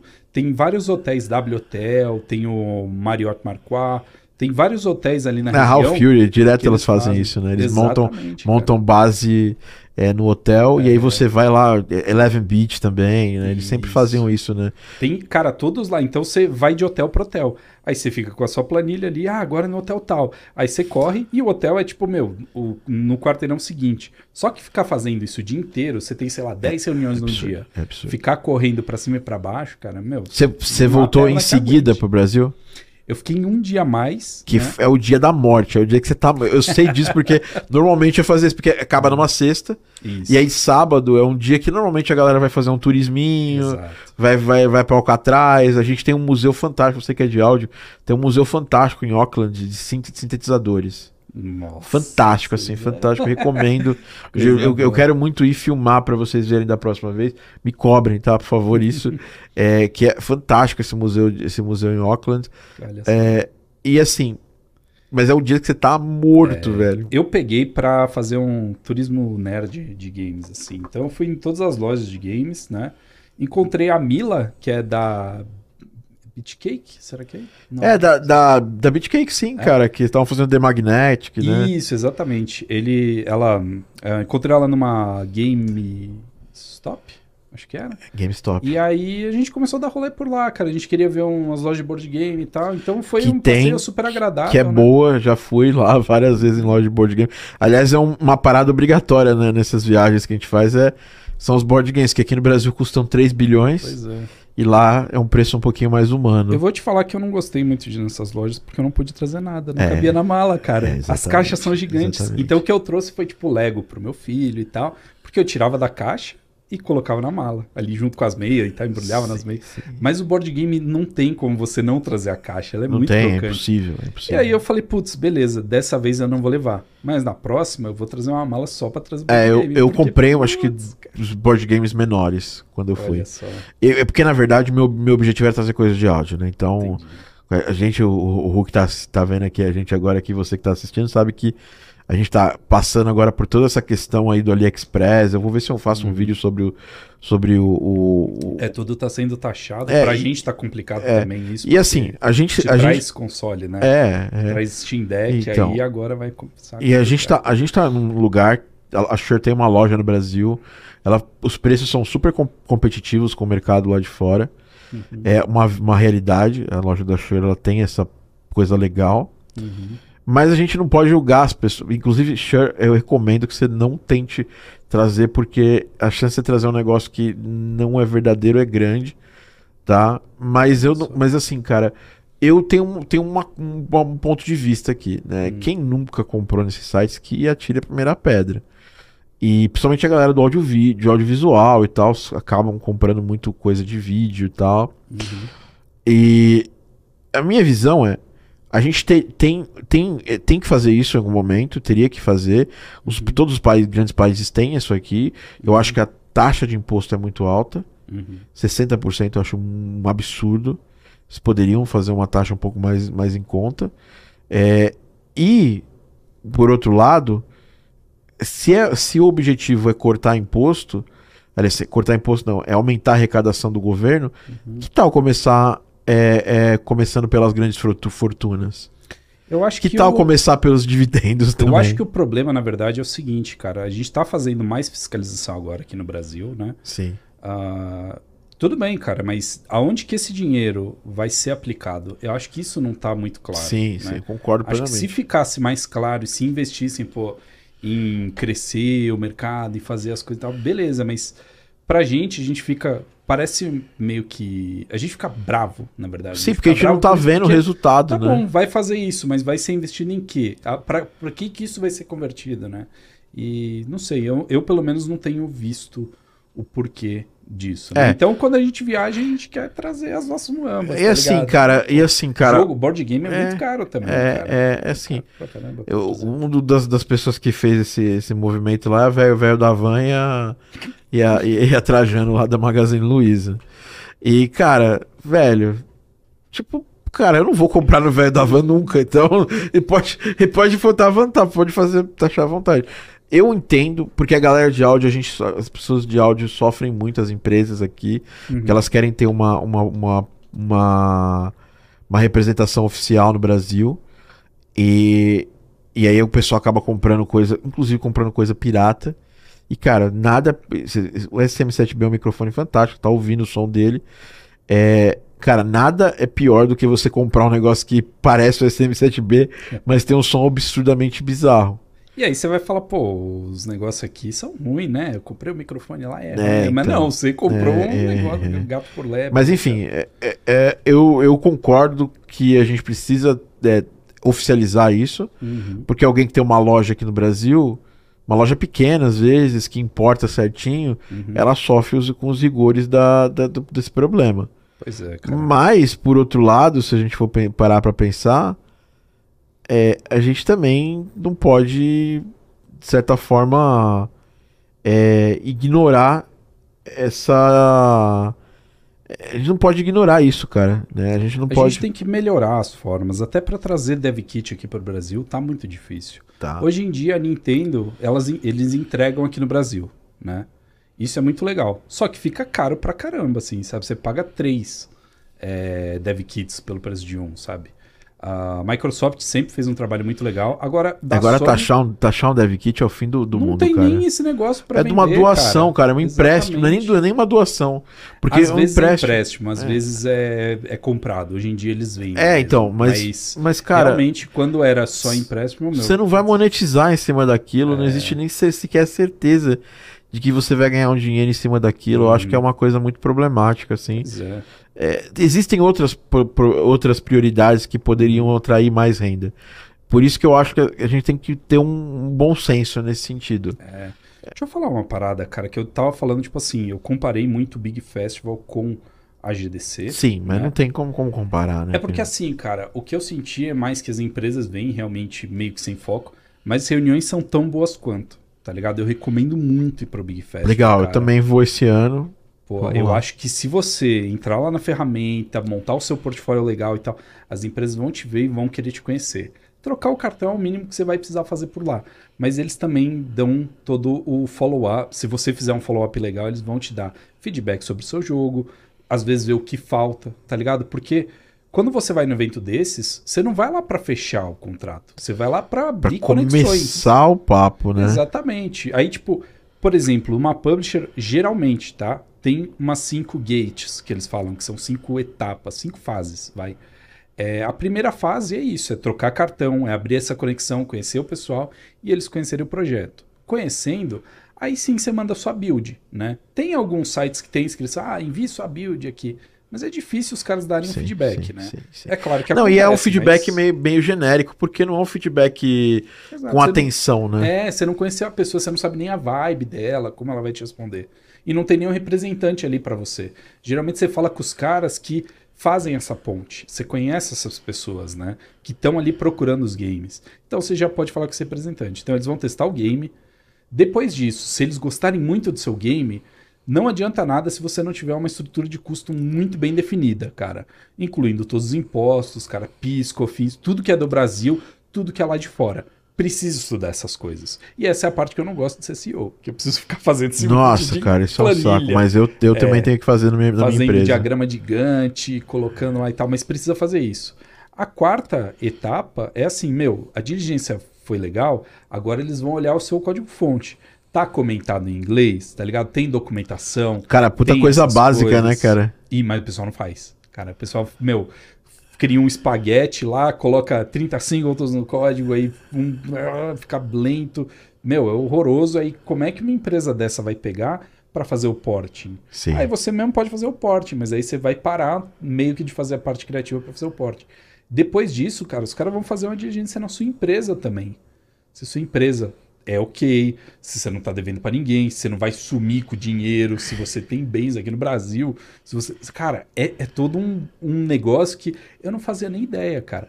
E aí, depois de todos esses passos, aí eles vão fechar. Então, como que acontece isso? Cara, é ao longo de um ano, um ano e meio, é, é, o tempo que vai. Então você precisa estar tá nesses eventos sempre marcando presença para o cara lembrar de você. Putz, os caras jogaram seu jogo, cara mas a gente achou, sei lá, o preço não estava muito adequado. Aí você, na próxima que você apresentar, você já apresentou outro preço aí. Putz, mas o tempo de jogo estava muito curto. Se você faz um jogo, sei lá, menos de duas horas, o cara vai jogar o seu jogo inteiro e vai dar refund, sabe? Então precisa aumentar isso. Aí eles vão, é, junto com você, a cada evento, vai pulindo as coisas, entendeu? Dá para fazer isso online? Dá, tá ligado? E dá para abrir essa conexão no Big Festival, né? Então, para os é, é, brasileiros aí que estão é, querendo mostrar o seu jogo, tem que ter muita documentação por trás, né? Mas tem que ter um jogo bom também, é. né? Eu costumo falar isso aí, Juno, pra minha galera do áudio, isso aí bastante. Às vezes a gente galera tem um desespero muito grande para pegar o cliente, para conseguir o trabalho. Uhum. Não, temos que correr atrás, vamos lá, vamos fazer, vamos correr atrás do trabalho, bababá. Só que assim, cara, negociações são geridas, são gestadas com o tempo. Por exemplo, eu te conheço há muitos anos, a gente veio a trabalhar ano passado juntos. Exato. Porque calhou da gente, da gente de, de ter ali ó, a, a, o momento certo para a coisa acontecer. Uhum. Não deixo de ser seu amigo e, principalmente, sempre ficamos próximos. Sim. Eu, e assim, cara, você vê, cara, raramente, acho que eu nunca cheguei para você e falei, pô, hoje não vamos fechar, Ana. A gente surgiu uhum. o interesse, Sim. a gente conversou de uma forma natural. Acho que eu e a galera do áudio é muito desesperada nesse ponto. Assim, eu uhum. recebo muito, eu pela Bitentosh recebo, uhum. ou você provavelmente deve ter recebido, muita gente querendo fechar o trampo do áudio na primeira semana. Não, vamos lá, vamos trabalhar lá. E assim, eu preciso entender que tem um tempo é. disso. A o gente... que me incomoda um pouco, cara, só que eu lembrei agora, desculpa interromper, mas. Não, é, não pode tipo, falar. Putz, cara, eu vou fechar com Pô, aí começa. Parece que é minha culpa eu estar tá fechando com outro cara, assim, sabe? Cara, não. Aí me dá um peso na consciência, não. cara. Eu fico tipo, pô, E assim, cara. Cara, meu, é. eu achei que você fosse fechar com a gente, mas. Eu... Falei, cara, Acontece, mas é muita velho. concorrência, Acontece. cara. E, tipo, precisa. Tipo, eu, o que eu tô fechando, eu acho que pra esse projeto vai combinar mais é mais qualificado, tá ligado? Nesse momento, não Sim. que você. Meu, você não tá parado. Você tá sempre evoluindo. Então, Sim. Então, tipo, meu, vamos manter em contato. E fazer uma boa relação, Perfeito. ali no futuro, cara, você vai É, acabar fechando. Por exemplo, alguém, tá por exemplo, a gente fez uma das músicas do Changer 7. Uhum. As outras, se, vocês não tiveram, estavam ainda tão ainda em processo de desenvolvimento do jogo, ainda de Uhum. pegar budget do, pro jogo. E pô, eu super entendi, cara. A gente continua amigo, continua É. com contato. A, a gente precisa entender isso, cara. Não, A que- gente ainda tá fazendo. O que a gente fez É. foi uma música interna, É. até de um cara que se tornou aluno seu. Sim, Foi sim, mó a gente tava ali, trocamos uma ideia. E, e a questão, acho que a principal é essa, Júnior. A gente ter essa, essa maturidade. Eu acho que o mercado de games, e isso não é só Brasil, tá? Uhum. É, Eu vejo isso, essa, essa imaturidade profissional em gente do mundo inteiro. É entender que, assim, cara, é uma relação de longo prazo. Isso. E as pessoas ganham confiança com o tempo. Por exemplo, pô, você vai falar, pô, mas o Thiago tem um nome na indústria. Cara, quantos anos eu não demorei pra, pra, pra conseguir construir esse nome? Entendeu? E a mesma coisa você. Hoje a gente fala de Gixxer, pô, pô, tem várias coisas legais. A Gixxer f- tem um rastro, né? Tem um road track legal. Mas quanto tempo você demorou pra construir isso, né? É, cara, é o que eu falei, cara. 14 anos que a gente existe, a gente já fez de tudo. Pra você ter noção, a identidade visual do Zangado, aquele youtuber, Nossa. foi a Geekser Entertainment que fez, cara. Tipo, a máscara com o Z e tal. Caraca. Porque a gente trabalhou em muitas coisas até conseguir chegar no nosso objetivo. E a gente meio que ainda não chegou. Nosso objetivo é criar jogos autorais, né? Como a gente está fazendo com o Toy Sports, com o Changer 7, com o Guns Arcade, né? A gente quer fazer isso no dia a dia sem precisar fazer projeto para cliente. Mas a gente ainda precisa fazer projeto para cliente para garantir a sustentabilidade. Era até uma pergunta que eu ia fazer. Vocês continuam fazendo projeto pra cliente? Continua, cara, não tem como Precisa pagar as ainda. contas, né? Precisa pagar as É- é a mesma contas. coisa assim, É muita gente o trabalhando. O pessoal fala, nossa, que legal, você tem a IB, tem Toast, tá fazendo jogos pra muita gente, muita gente legal. Uhum. Trabalhei com Blaze, Blazing Chrome. Agora tô voltando a trabalhar pra um projetinho junto com, com, o, com o Danilo. E. Quem que é Danilo? Danilo Dias, né? Danilo Ah, Dias da, da, da, da, Sim, da Joy Mesh, né? E aí, assim, cara, todo mundo fala tal, essas coisas. É, mas a gente ainda faz projetos de jogos Adver Games, Uhum. a gente ainda faz projetos de jogos educacionais, porque a gente é uma empresa, cara. Tem muita gente trabalhando com a gente, a gente não pode falar não, né? Pois é, o que mudou pra gente é o seguinte. é, agora a gente consegue se planejar muito melhor e consegue escolher os projetos, né? Então, assim, é, eu tenho, como CEO, eu tenho evitado fazer tanta prospecção Legal. de projeto. Então, o que chega pra gente, a gente avalia e vê se vale a pena pra gente, se faz parte do nosso portfólio. Porque, por exemplo, a gente fez muito projeto educacional que não usava a linguagem de programação que a gente usa atualmente, que é ou C++ ou C Sharp. A gente fazia direto em JavaScript ou com uma coisa, cara, esse conhecimento a gente não consegue levar adiante. Então, às vezes, não faz sentido é, pegar projetos desses. Por mais que, putz, é uma grana lascada, vai ser muito louco e tal. Cara, ok, mas o nosso objetivo, cara, primeiro que a Geekser, o grande objetivo é criar jogos que vão marcar gerações. Cara, Tá ligado? legal. Assim como Tem uma missão, né? cara? é, Counter-Strike marcou, sabe? Tipo, o próprio Mario Bros. Então, a gente vai fazer um jogo, a gente já pensa em todo uma IP, a gente pensa várias coisas assim, né?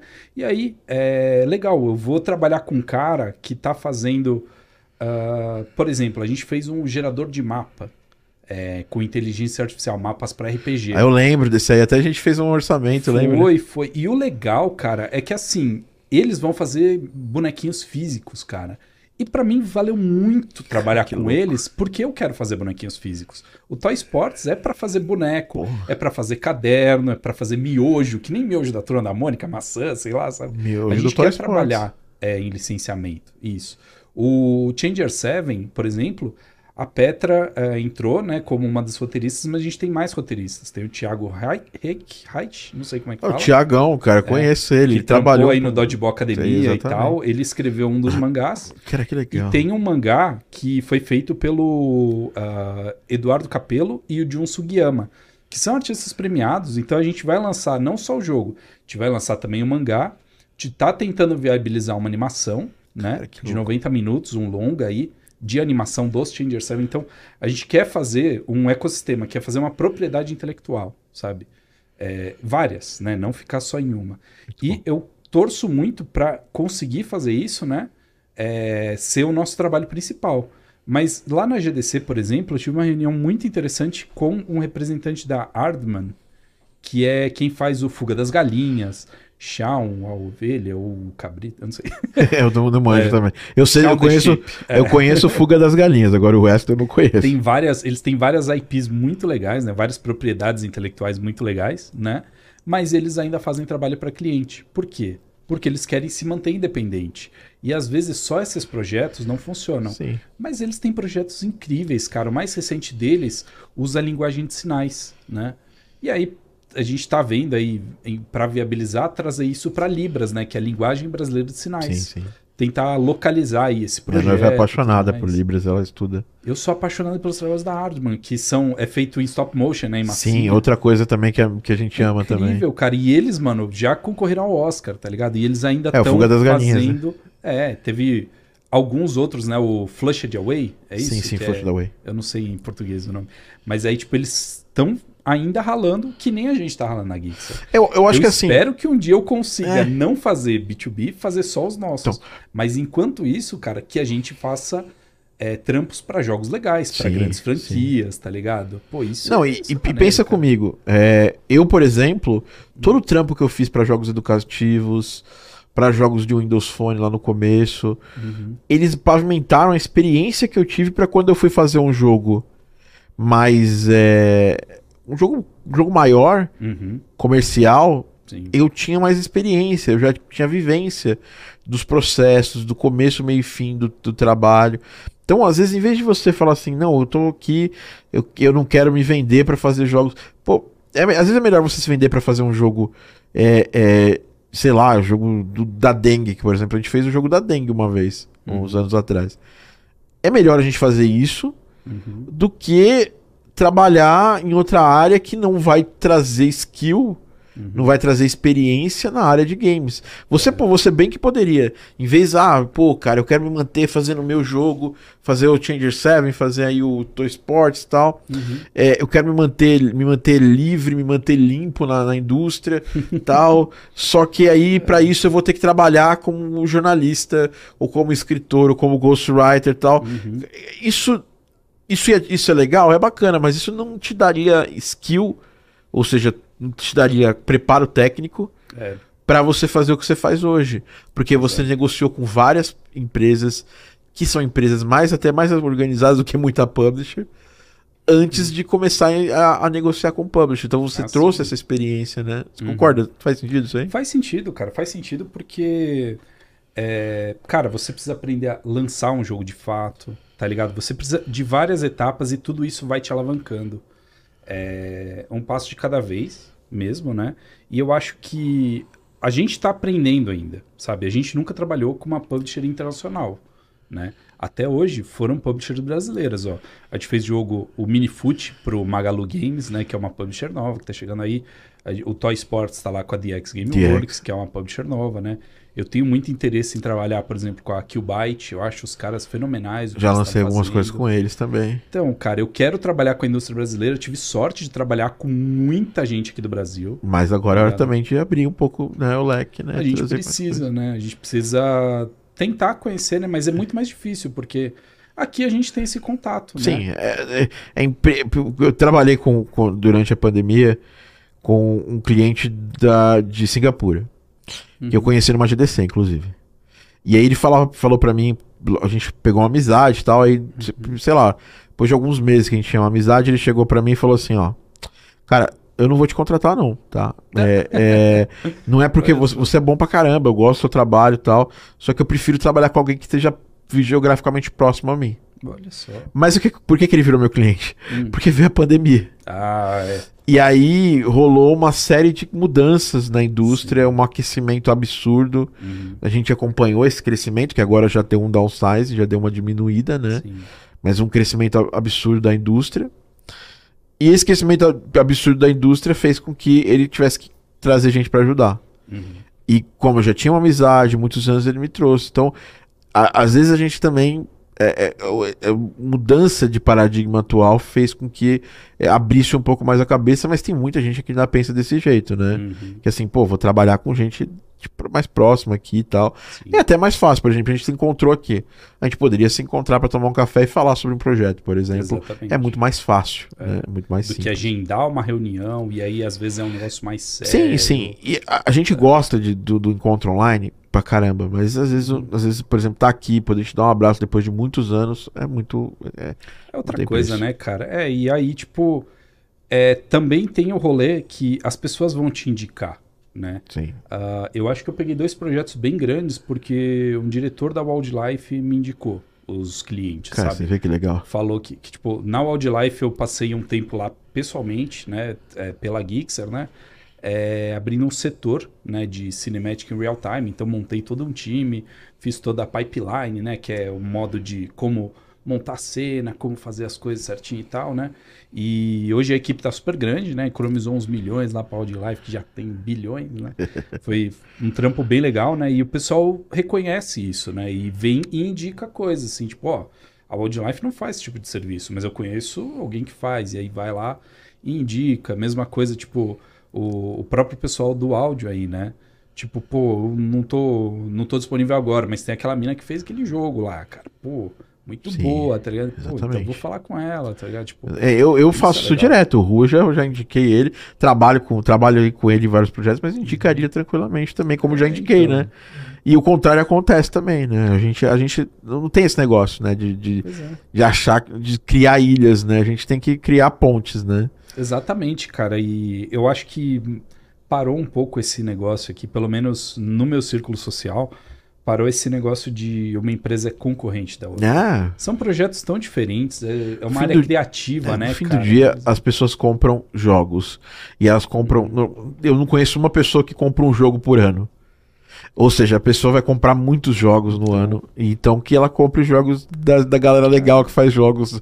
Compre jogos do Juno, compre jogos do Ru, compre jogos de quem estiver fazendo. E o mais legal é que assim, cara, às vezes o jogo é muito diferente, mas às vezes o jogo é quase igual. Sim. Se for quase igual, você consegue colocar num bundle, cara.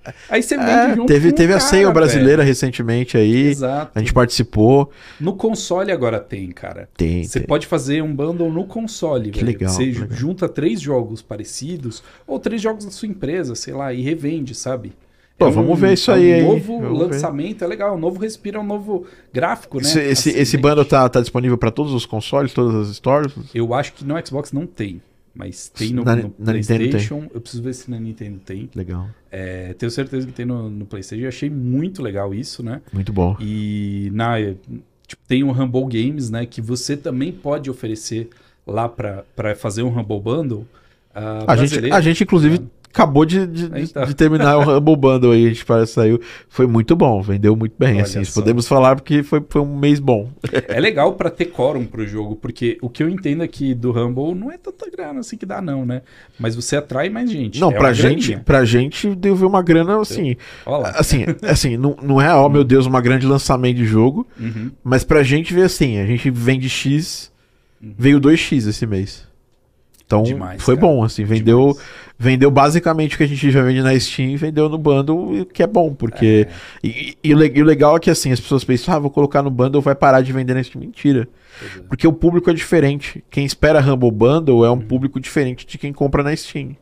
Cara, e é por isso que eu fico tão puto de ter visto, cara, e não, não ter essa experiência naquela época, quando eu vi empresa que ralou pra caramba pra fazer o jogo e anunciava em todo lugar e aí o jogo lança e morre e a empresa fecha, tá ligado? É, Porque é... não é no lançamento, cara. Não, e eu não sabia é. disso na época, tá ligado? É. Tipo, 2015, assim. Eu vi uns amigos meus lançando coisas incríveis.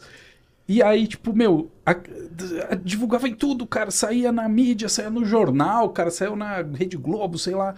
Aí o jogo lançava, os caras fechavam a empresa. Ah, não vendeu bem.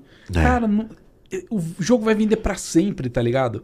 Vai ser uma renda, é, cara, que pelo menos por cinco console. anos, se você souber fazer é. direitinho a coisa de manter atualizado uhum. o jogo e fazer as sales, a chance dele continuar vendendo Exato. durante bastante tempo. Eu sou prova viva disso, eu posso falar. Pois é, cara. Posso falar disso. Cara, Júnior, a gente. E às tá... vezes é. Rapidinho, é que às vezes é redescoberto, né? É, que nem o, é. o Among Us. Pode crer. Ele ficou dois anos lá Parado. Tinha, tinha umas coisas. Dois anos depois veio a pandemia, estourou. Virou cara. febre, né? Virou febre e agora os caras lançam, meu. Tipo, lançaram a versão VR, que, tipo, VR quase não tem muito, muita aceitação do, pro público deles. Rapidinho vendeu mais de um milhão de cópias. Cara, sabe? loucura. Então, meu, é uma loucura que, tipo, Maluco. às vezes um jogo que você fez lá atrás pode vender agora, Sim, assim, sim, sim. sabe? E eles souberam fazer isso muito bem, né? Pois é, cara, eles estão lidando de uma forma bem legal, acompanho bastante eles, tá ligado? Agora eles estão com mais de 40 pessoas lá, eram 5, ah, tipo, no começo desse ano, então, tipo, estão com 40, já tá crescendo Cara, legal. eles, eles passaram por todo aquele período de, de crescimento do jogo Uhum. com cinco pessoas, mano. Que loucura, né? Isso não é, isso não é natural, né? Pois é, no Game Awards era eles num quarto. É, porque, assim, porque tá se você for pegar, Geek, você tem muito mais que cinco pessoas. É, e aí, tipo, pô, ainda não conseguimos nosso sucesso. A gente batalha muito. mas, eu, mas eu acho que assim, é questão de tempo, né? A gente já dá. Você tem, você tem que ir, cara. Você tem o tempo, você tá, você tá com, com o horário aqui. Sim. E a gente já, já tá aqui. Eu, a gente falei, eu falei uma hora de papo, a gente tá com uma hora e vinte já. Passando bastante do, do- do- um pouquinho bastante Deixa eu só tempo. falar uma coisa que eu achei legal da GDC, cara. Sabe quando você tá num lugar e você fala, nossa, aquele cara ali parece tal pessoa. Cara, passava o tempo todo assim, só que era a pessoa. Era a pessoa. Isso é muito Era incrível, tá todo mundo da indústria Sim, ali, mano. é sim, muito sim, surreal. Sim, é muito legal, cara. Eu não me aguentei, cara. Eu tietei muita gente, velho. Eu É, pedi e- pra tirar foto lá com o Tim Sweeney, com É, o pessoal, o cara que apresenta o Game Awards lá, o Geoff. Geoff Keighley, Eu- o famoso Gugu dos games.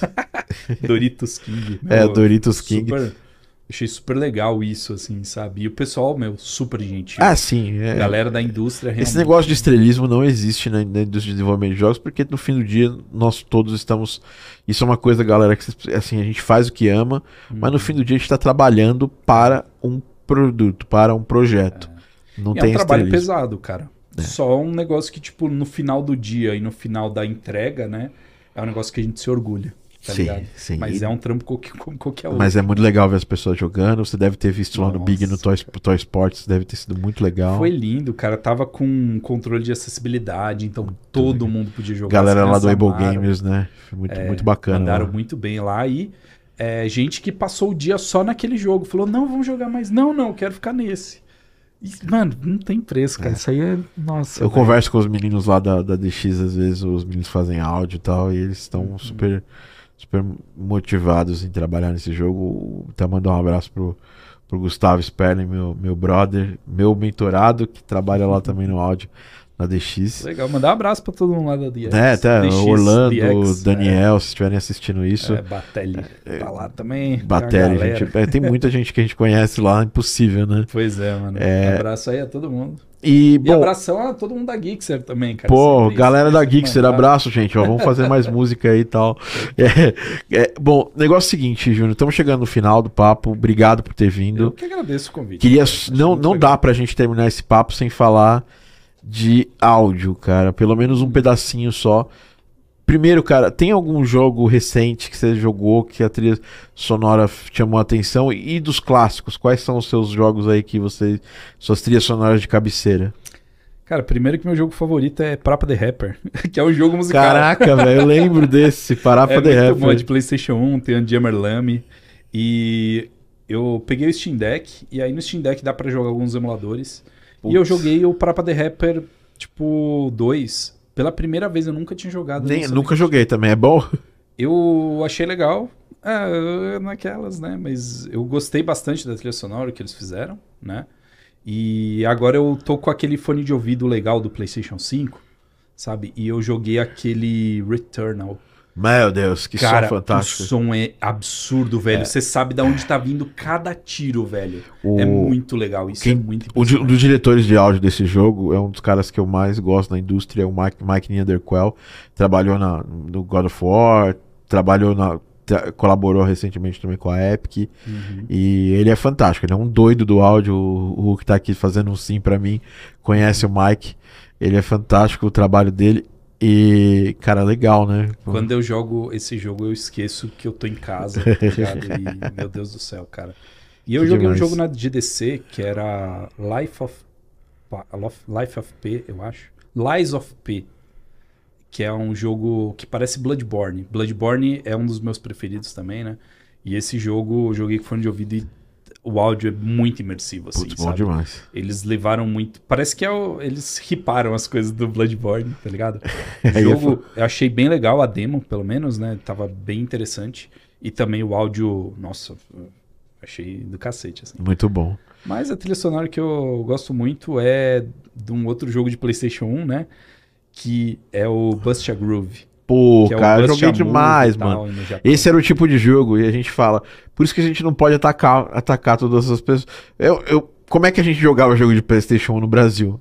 Era pirata, não tinha jeito. Eu, ti, eu, Eu tive, tive a sorte Playsta- de ter É, original. eu tive a sorte de ter original cara. Aham. a partir do PlayStation 2. Aí eu já Olha tive só. original, O meu foi o contrário, cara. porque a o gente. PlayStation 2 era mais. É, porque. Eu comprava destravado, né? Mas É. o PlayStation 1, quando eu comprei, não, Não, tinha, é, né? Porque o que acontece? Ah, quando eu comprei o PlayStation 1 já vinha destravado na minha Olha época. só. É, e assim, não, não tinha esse acesso aos jogos que a gente tem hoje.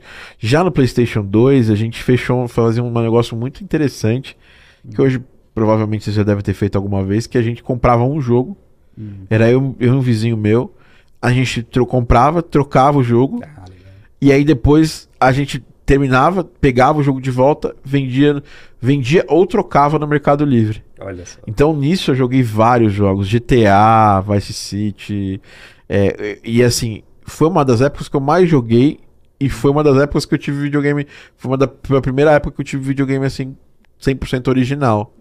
E eu lembro que foi muito marcante pra mim essa época e, e Boost a Groove é um jogo que eu amo, cara, porque eu gosto de música, né? Eu fiz a maior burrada da minha vida que eu tava na época do GameCube. Eu vendi o meu Buster Groove original Ah. do Play 1. Eu vendi por 15 reais na Cê Santa tá Efigênia doido. pra completar, pra comprar um jogo que eu nem gostava. De, de GameCube lá, que era Capcom vs SNK, sei lá. tá É, eu, eu tive também GameCube. Mas era curioso que eu tinha uma locadora perto de casa. Por isso que eu tinha muito acesso, assim. A Pada Games. tinha uma Então, padaria dos games, É, assim. meu tio, Ah, meu tio tá teve locadora de games nos anos 90. Uhum, Então, jogos de, de, de Master System, uhum. Mega Drive e NES, eu comprei um NES só porque meu tio tinha, tinha locadora. Olha, aí você pegava lá... Por- ele não era nem NES, né? Era o Phantom System. Comprei Uhum. um Phantom System só porque meu tio tinha locadora e aí eu jogava à vontade. Pegava, obviamente não podia fazer a baseada, mas eu fazia uma mini baseada por semana, Legal. trocando os jogos pra poder jogar. Joguei demais nessa época também. É, eu jogava os joguinhos que meu pai trazia e às vezes ele trazia coisa que ele queria jogar, tipo Star Trek, que eu tipo, não tinha interesse nenhum, é, mas eu não- tinha que jogar Robocop. Aí eu gostava, Robocop eu gosto pra caramba até hoje em dia, assim, Muito bom, Man. muito bom. Tipo, às vezes ele acertava, assim, então, pô, pra mim era muito bom. Aí quando eu podia escolher, aí começou a ficar mó legal. E o do Play 1 eu lembro uma cena que eu achei bem impressionante. Na verdade, não. Tipo, eu levei o meu Final Fantasy VII na escola, eu tava na sétima série. Ô, moleque. Os caras pegaram e falaram: Nossa, eles abriram, tem um manual. Aí eles pegaram, o CD atrás é preto. Nossa, que incrível. E eu, tipo, mas eu- como que é o de vocês? Aí eles me emprestaram um jogo que não rodou no meu, no É, meu porque não PlayStation, era- que Não, não tinha jogo. capa, não tinha nada, era só um negócio de É, CD. é, assim, é, Ué, é. mas- Cara, eu comprava, eu, assim, eu, eu te falo, é, eu tive o prazer de comprar Final Fantasy VII, Final Fantasy IX depois. E isso foi uma história muito curiosa, porque eu, em 2003, eu abri uma- a minha primeira vez, eu abri minha empresa em 2003 Uhum. para prestar serviço de tecnologia. E aí eu descobri que a NC Games vendia para pessoa, pessoa, física, pessoa jurídica. E aí eles, eu comprei vários jogos com eles. E eles estavam numa época trazendo jogos mais antigos do PlayStation 1, porque tinham retrocompatibilidade com o Ah, PlayStation 2 na caramba, época. Então. Final Fantasy IX, Final Fantasy VII. Eu tenho até hoje, eu tenho Você até naquela época. eu tenho até, tá até na Nossa. casa dos meus pais. Preciso inclusive trazer pra casa pra poder deixar lá no meu cantinho lá de estúdio. Pô, eu me desfiz de todos, infelizmente, cara. Eu só fazia Eu me negócio desfiz de ruim, muita cara. coisa também. Por isso que agora eu tenho que aprender tanto como CEO. Eu, pô, o meu 64 com 48 fitas, o cabo, eh, aquele que punha o Pokémon, Rumble Pack, Expansion Pack, eu troquei por um Game Boy Advance no lançamento, Tá né? doido. Mas, tipo, tudo isso por um Game Boy Advance. Mano, muito burro, Bom. cara. Era bem ruim de. Juno, felizmente preciso, precisamos terminar. Opa, vamos nessa. Preciso cara. te liberar, cara. Obrigado, é... cara, pelo. Cara, pelo obrigado papo, por ter até deixado o papo fluir mais. Uhum. Mas é, é, é, legal, galera, que aí vocês pedem, o Júnior volta aqui depois para um podcast no futuro, Pô, trazendo já jogos, vamos falar dos jogos novos, botar aqui para jogar. sucessos. É, trazendo, torcer, trazendo né? os jogos da, da, da Geekser. Uhum. Júnior, obrigado de coração. Para contatar o Juno, qual a melhor rede social tua e da Geekser? Ah, toda rede social é Juno Cecílio. A Geekser chama Geekser Entertainment. Geekser se escreve G. A camisetinha dele ali, ó, é Geekser. É. G-I-X-E-R, que é como se fosse um geek. É, mas na verdade a Geekser vem de game mais mixer, Geekser, né? E, e, a gente era Geekser Games, agora é Geekser Entertainment, que a gente tá fazendo aí outras coisas, mangá. Mangá? Miojo. Não, miojo não. Mas eu quero botar meus personagens quero, no miojo ainda. É inclusive, experimentei, inclusive experimentei o miojo do Naruto essa semana com a Sheila. É, ah, mas é ramen. Não, pra mim é miojo, cara. Sempre vai ser miojo. Demorou, cara, espero minha foquinha aí, hein? Semana que vem tá na sua casa. Galera, muito obrigado. Obrigado a todo mundo que acompanhou aqui o Game Audio Drops, seu podcast, sua pílula de áudio para games. A gente se vê na próxima. Game Audio Drops também é oferecimento de Game Audio Academy. O Júnior, inclusive, tá lá na Game Audio Academy também, sua plataforma de ensino de áudio para games, através de cursos, podcasts como esse e muitas outras coisas. Clica aqui embaixo, você conhece mais. E futuramente vamos criar um cupom especial para os treinamentos da Game Audio Academy para quem assiste o podcast até o final. Tá? Fique esperto, esperta, que a gente vai colocar esse cupom. Se você estiver escutando, já deixa guardadinho na sua cabeça que Game Audio Drops 10 para ganhar 10% de desconto nos nossos treinamentos selecionados. Bom, é isso. Obrigado, cara. Um abraço. A gente se vê na próxima. Valeu. Ah.